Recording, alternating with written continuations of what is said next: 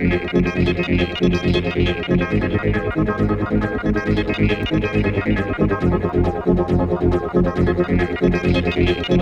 you.